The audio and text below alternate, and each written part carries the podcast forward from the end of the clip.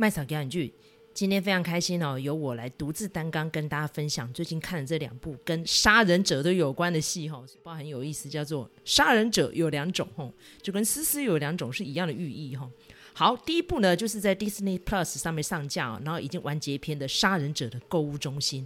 哇，当初我那时候点进去那那个 Disney Plus，我不是要看这个哈，但是问题是一直推播给我啊，可能就知道麦嫂个人的癖好，就很爱看这种类似的戏哦。然后呢，那个时候因为其实看过李栋旭的作品是在很久很久以前的那个呃鬼怪哦，但是因为鬼怪他是男二嘛，所以因为大家都是去看孔刘，都想要当孔太太嘛吼。但是那时候我已经关注到李栋旭真的长得还蛮帅的哈，但是后来因为他中间接了几部戏呢，其实。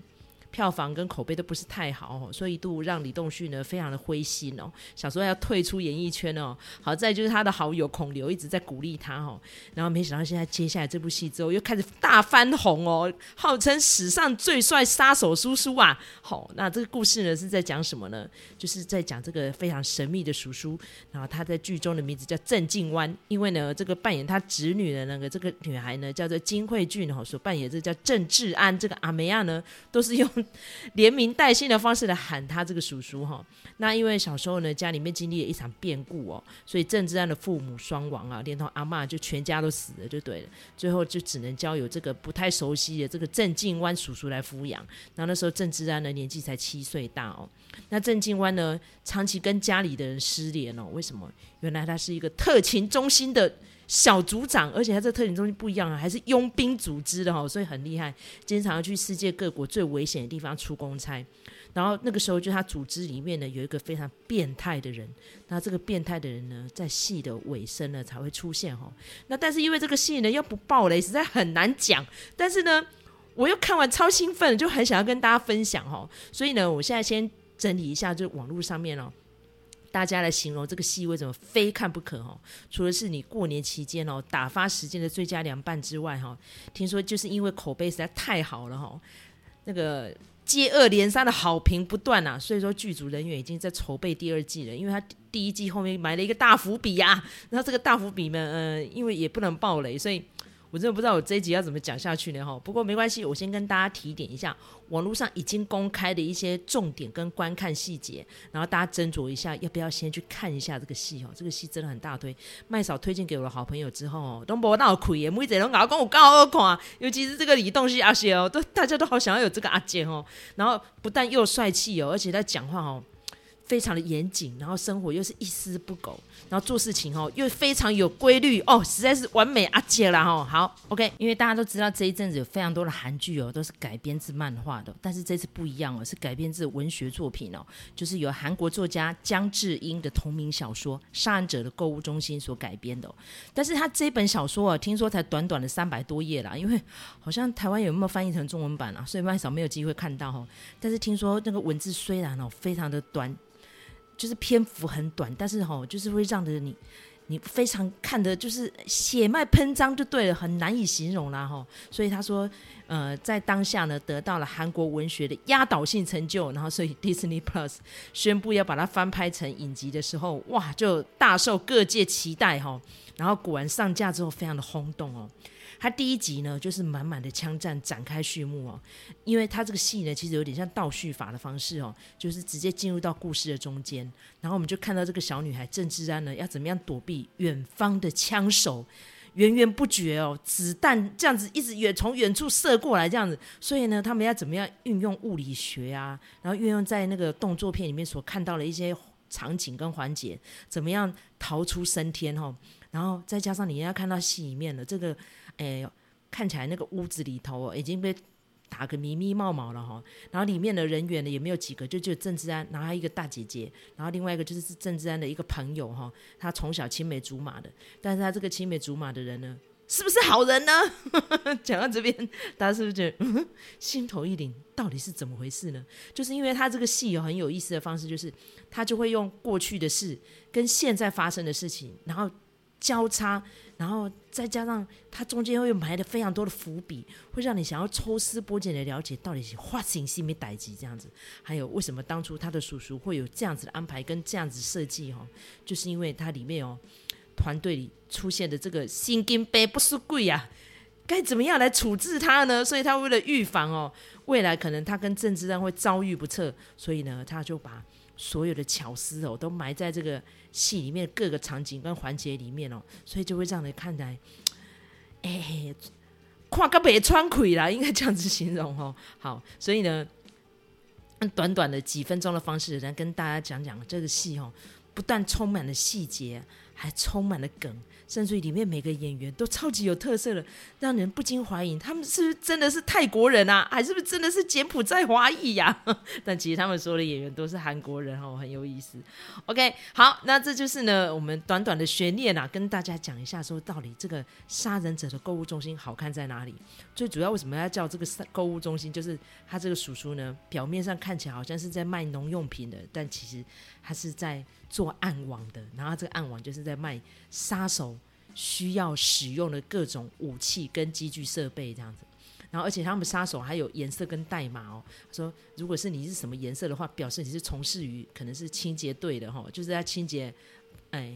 犯罪现场的尸体啊之类的，或者说你是杀手一级、二级、三级，你可以去购买什么样等级的武器这样子。然后郑志安呢是被他安排为他跟他自己唯一唯二。哦，唯二然后的绿色代码，就是如果一旦出事的话，前面所有代码的人都来拯救自己跟他哦。所以我觉得他这个杀手世界的设计是不是很像 John Wick？很像哦。可是我觉得他这个影集呢，虽然才短短没几集，但是每一集都跟电影一样的好看呢哦。好，那为了这个诶。本集的节目长度的关系哦，所以麦嫂还是要来介绍一下这几个非常亮眼的配角。第一个我要介绍就是把戏，好，这个把戏呢就是我们剧中的这个叔叔哦，啊，郑静湾的最好的朋友也是他的伙伴，以前也是他的佣兵同事哦。他在剧中扮演这个泰拳师傅呢，非常的可爱，而且呢是手把手教这个诶。郑志安哦，这个侄女哦，怎么样保卫自己，然后然后可以抵御强敌，然后扮演把戏的这个演员呢，叫做金明，就是因为他演的这个泰拳师傅实在是太像泰国人哦，所以那时候我真的傻眼到一整觉得他是不是真的是泰国人？其实不是啦哈，他就是因为要扮演这个角色，不但要把自己的泰拳练得非常好，而且还要学会流利的泰语哦，真的非常的敬业哈。好，那再介绍第二位，我也很喜欢的，这个是苏敏慧啊。这个剧中的这个苏敏慧呢，是住在柬埔寨的中国人哦。然后他一开始是没有武器的，是郑经湾有一次出任务之后把他拯救下来。然后因为他没有防御能力嘛，然后把他偷藏回韩国之后，被传说是他的小女友。不过看样子不是这样的关系，好像是兄妹这样。然后最后呢，也是有把信教他防身术，最后就变成一个非常厉害的女杀手哈。然后剧中呢，就看到金海娜呢，有她那一双美腿，还有矫健的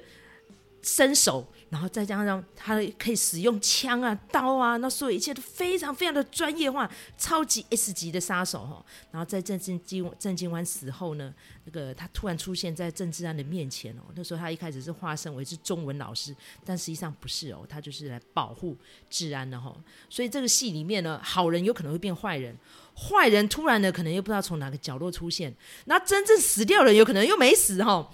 哇，这个越讲越多了，我们这个。好，大家不要怪我哦，因为麦嫂一个人讲哦，就有可能会讲到让我羞贵贵会了哈，今晚打给退会之类哈，OK。好，那这一次呢，我们要来讲的这个 Netflix 上面有新的戏哦，都是名列前茅的，叫做《杀人者的难堪》哦。难看哦，不是难看哦，因为我其实我觉得这杀人者真的还蛮帅的哈、是崔宇植。那因为上次我们有提到那个杰西卡嘛，寄生上流的兄妹档。那因为杰西卡呢，已经在另外一部戏有我们前面已经讲过了哈，就是一死再死哈，我很比较喜欢这个名字。那其实他是叫做死期将至哈，已经出现过了，是朴素旦。那扮演他哥哥的崔宇植呢，这一次就是担纲这个男主角哈，就在这个杀人者的难堪里面一出场，他就扮演一个非常鲁蛇的大学生，然后看样子。呢，就是一个夜班的便利商店的店员，但是经常就会面临到 OK 哦，登门来哦，来这边找茬啦，所以大家真的去便利商店，真的对店员好一点哈。然后不但遇到没有好声好气的这个店员哦，有时候还会啊，没有好声好气的客人哈，有时候还会起酒笑哈，当卡当手啊，然后他就无意中就失手杀死了其中一个人。然后回去呢，就开始整个忐忑不安，都都被踢笑啊，这样子。然后上课呢也心神不宁，回到家嘛困没起，还一直做噩梦哈。没有想到盖登刚快的新闻哈，他杀死了这个 K 珠校的九克，原来是一个连续杀人魔，就是很久很久没有破案的江原道的某某杀人事件哈。就 其实我觉得他有点在暗示那个华城杀人案呐哈。不过华城杀人案那个人没死哦，他是因为别的案子关进去了，然后 DNA 比对出来了哈。Anyway，反正 DNA 比对出来之后呢，就破获了一个连环杀人案件哈。然后这时候这个店员就说啊，竟然林北有这个超能力，我杀死的人好像都是大坏蛋呢哈。而且不仅这个人哦。就是因为他在杀人的时候呢，其实都会有一些监视器嘛。因为全世界其实先进国家都到处都是 CCTV 嘛，对不对哈？哎，这监视器还没有拍到，然后关键的那个杀人的工具哦，哎，竟然就这样子莫名其妙就从犯罪现场就遗失了这样子哈。所以就莫冥冥中莫名有人在帮他这样子哈。然后但是没有想到下一个目击证人呢，哎，是一个盲女。但这个盲女呢，好像不是真盲，她其实是看到了哈。然后而且呢，不仅看到了，她带的那只导盲犬呢，还把犯罪工具哦给叼走了，这样子哦。好，那接下来就要进入到为什么这个剧名会叫难堪，就是因为这个扮演这个里面一个穷追不舍的警察的。人呢，叫做张难堪哦，孙喜九所扮演的哈。那我觉得怎么会有正常父母把儿子取名叫难堪呢？哈，原来他爸爸也把博下敬雄了哈。好，我们回到这个戏里面，然后接下来这个警察呢就觉得说，哎，奇怪，最近常常会有一些好像没有关联性哦，死者彼此之间不认识的杀人案件，然后而且这个死者呢好像都是罪有应得哦，恶贯满盈哦，所以到底是不是有正义使者在默默的？铲除掉这些社会的毒瘤呢？而且这些毒瘤都是警方的悬案呢。然后这时候就出现了一个非常神秘的怪客哦，长得有点胖胖的哈。但是你在网络上用金耀汉的名字去查哦，好像不是那个演员哦，是另外一个歌手哦。可能是因为他的韩文译名是很像的哈。好，这个金耀汉扮演的这个小胖哥呢，是一个鲁宅哦。他不仅是个鲁宅而已，还是个电脑骇客。他就是因为会去收集哦一些呃未破悬案，就会交办给。他心目中的这些英雄们，去把他们铲除掉。崔玉植所扮演的这个叫李当哈，这一个 年轻人哦，其实他在戏里面翻译叫宜当啦哈。不过因为他这个听起来乙跟李哈听起来还蛮类似的哈。好，那这个宜当呢，这个大学生呢，陆陆续续的这样子参与了几次案件之后，发现自己就是天赋异禀。他只要遇到一个坏人哦，他就汗毛竖起哈。就无意中呢，就很想要干掉这个人，这样子，然后为民除害这样。但是这个张南堪这个警官呢，又一直锲而不舍，所以就看到这个你抓我，我抓你，你追我跑的警察，跟这个哎，无意之中就会一直杀人的这个大学生之间，到底冥冥之中有什么样命运的莫名的结合，就是这个戏好看的地方哦。所以这个哎。戏呢，因为刚刚前面我们有讲到前一部哈是由小说改编的，那这一部呢就是由漫画改编的哈，英文名字呢叫《Killer Paradox》哈，就是嗯悖论 Paradox 悖论，对，应该是这样子翻译的哈。好，那这个导演很特别，就是因为他前作叫《他人及地狱》，这个戏我也有看哦。那这次呢也是有非常知名的作家金多明所执笔的，这个戏我很难形容，在我心目中可以排行第几，但是他那种。曲折哦，还有这个扑朔离奇的一个案件哦，然后再加上他这个幕后这个小胖呢，他就觉得嗯，我是罗宾，因为他已经直接化名做罗宾了，我就是要帮助蝙蝠侠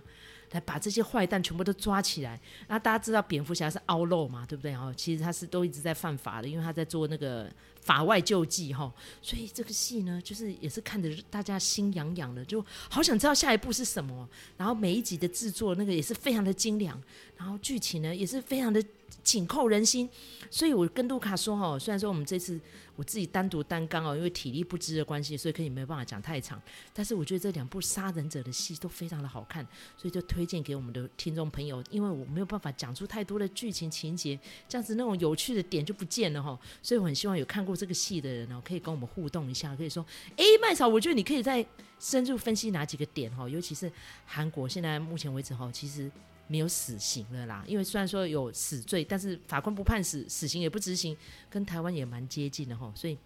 变成大家就觉得没有绳之以法加北宋，所以呢，就有什么。诶，非法正义啊，哦，或是模范计程车啊，这些戏就会一直跑出来，帮大家一消心头之恨呐，吼，OK，好，这就是呢，我们今天用短短时间跟大家介绍这两部跟杀人者有关的戏哦。所以杀人者有两种，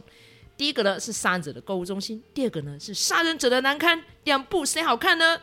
都很好看啊，你要我排，但谁是第一名的我也排不太出来了哈。所以呢，那就播一点时间，两部都去看吧。一个在 Disney Plus 上面，另外一个是在 Netflix 上面，用关键字“杀人者”就可以搜寻到你想要看的戏喽。好，以上呢就是麦嫂今天单独制作的节目。如果喜欢这集的话，请在各大收听平台给我们五星评价，或是给我们留言互动，或是给我们一个小小的粮草，鼓励我们继续创作下去。我们下次再见喽，拜拜。